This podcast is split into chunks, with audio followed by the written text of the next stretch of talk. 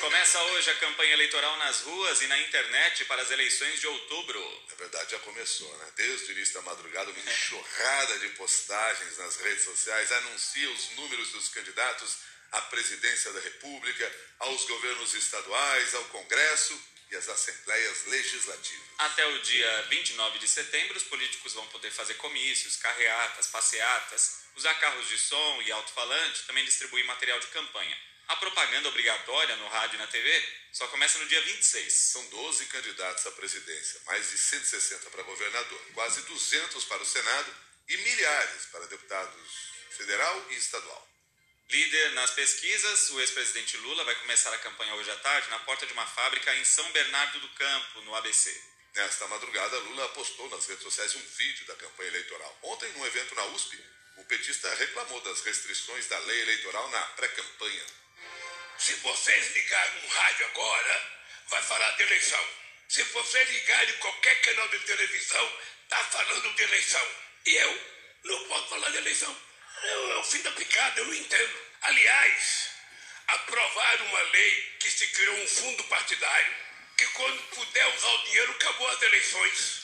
Inventaram uma tal de pré-campanha que a gente não pode falar de candidato. Eu não posso falar do Haddad, ele não pode falar de mim. Bolsonaro vai abrir a campanha por Juiz de Fora, em Minas Gerais, onde ele levou a facada em 2018. E ele deve desembarcar no aeroclube da cidade às 11 da manhã e seguir de moto até o centro da cidade, onde fará discurso ao meio-dia, no mesmo endereço em que foi atacado há quatro anos. Hoje à noite, Lula e Bolsonaro estarão no mesmo evento, a cerimônia de posse do presidente do TSE, ministro Alexandre de Moraes. O ministro é um dos principais alvos do presidente Jair Bolsonaro e de seus apoiadores na narrativa para desacreditar o sistema eleitoral. Para o vice-presidente do PL, deputado capitão Augusto, a ida de Bolsonaro à posse de Moraes é um gesto de cordialidade. Vejo com bons olhos, pessoal, e também demonstra né, a boa vontade do presidente Bolsonaro. E ele fez primeira vez, pela segunda vez, né? Já tinha completado o ministro Alexandre Moraes, outra ocasião, e agora novamente vai fazer esse vez e manter a cordialidade né, e o respeito entre as instituições. É ótimo, eu espero que, que vá assim, né? A questão da presença do Lula, para nós é relevante, é candidato a presidente, eu acho que a Simone Tebet deve também, talvez o presidente aí. É protocolar, né, o convite a todos presenciados. O senador Randolph Rodrigues, da Rede, um dos coordenadores da campanha de Lula, diz que o petista vai estar à vontade na posse de Alexandre de Moraes, apesar da presença de Bolsonaro. Da parte de Lula, fazer parte de quem está acostumado com a democracia e com votos, participar de uma cerimônia de posse do TSE é algo normal. Da parte da campanha de Lula de todos nós, nós vamos estar à vontade. Acho que o Bolsonaro, eu acho que ele vai estar no lugar que é desconfortável para ele, que é lugar de democracia desconfortável para ele.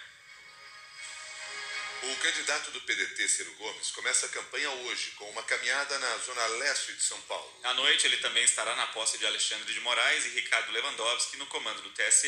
Em entrevista ao programa Roda Viva da TV Cultura, Ciro pôs em dúvida o gesto dito de cordialidade de Jair Bolsonaro ao comparecer à solenidade do desafeto. Bom, eu também vou, porque considero que é um elemento simbólico da convivência civilizada. É lamentável que na segunda década do século XXI a gente precise fazer um gesto dessa natureza, assinar manifestos pela democracia.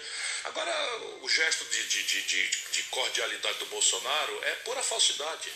Pura falsidade.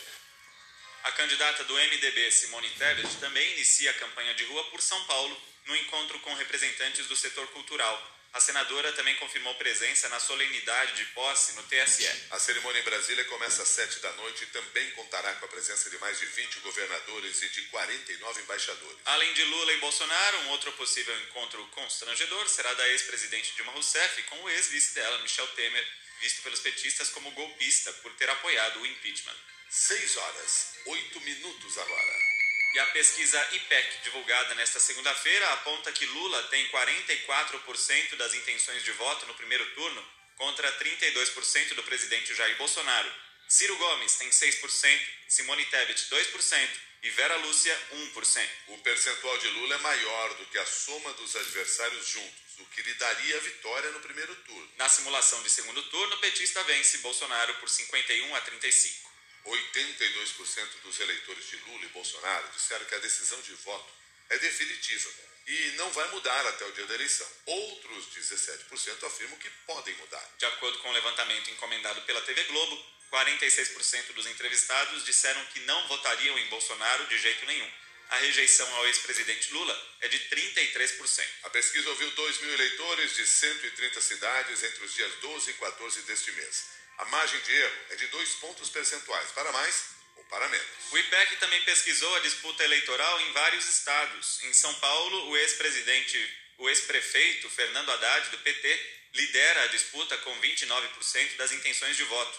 Na sequência aparecem Tarcísio de Freitas, do Republicanos, com 12%, e o atual governador Rodrigo Garcia, do PSDB, que tem 9%. Tarcísio de Freitas será o entrevistado de hoje da Rádio CBN e dos jornais O Globo e Valor Econômico, na série de sabatinas com os candidatos ao governos de São Paulo, Rio e Minas Gerais. A série começou ontem com Rodrigo Garcia, continua amanhã com o petista Fernando Haddad.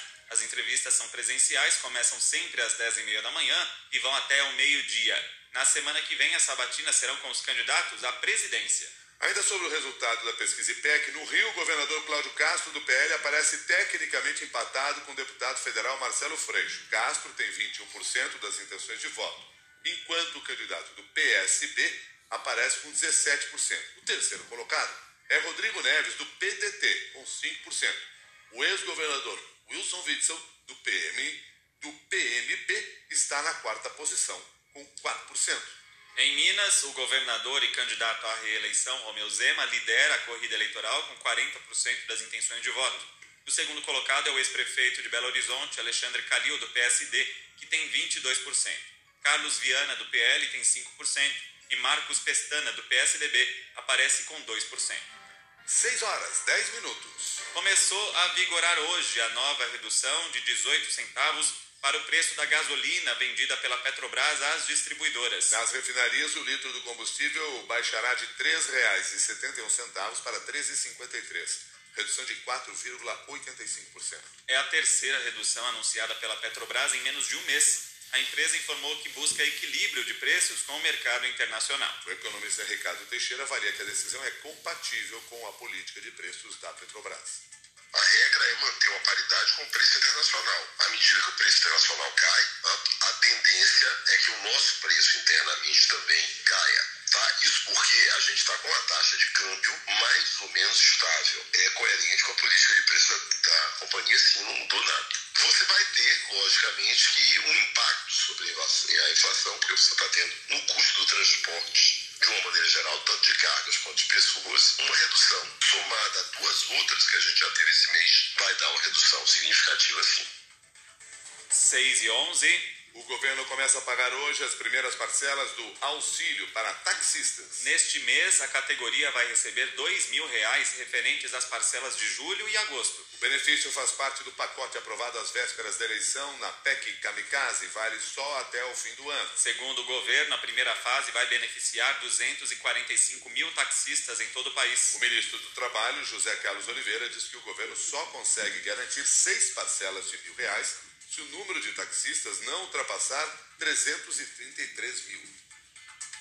Está previsto o limite do recurso de 2 bilhões de reais. Se nós tivéssemos aqui a informação de que nós temos 500 mil taxistas no Brasil, não daria para pagar é, seis parcelas de mil reais. Então nós teríamos que rever o valor lá no final. Mas pelo que a gente tem visto aí, pelo desenho, nós não vamos ter 333 mil taxistas nós vamos conseguir pagar parce seis parcelas de mil reais. Passou desse número, aí a gente já não vai ter recursos para poder pagar no mesmo valor de mil reais. Vamos continuar pagando a parcela, só que nós vamos ter que rever a questão do valor. 6 horas, 13 minutos. A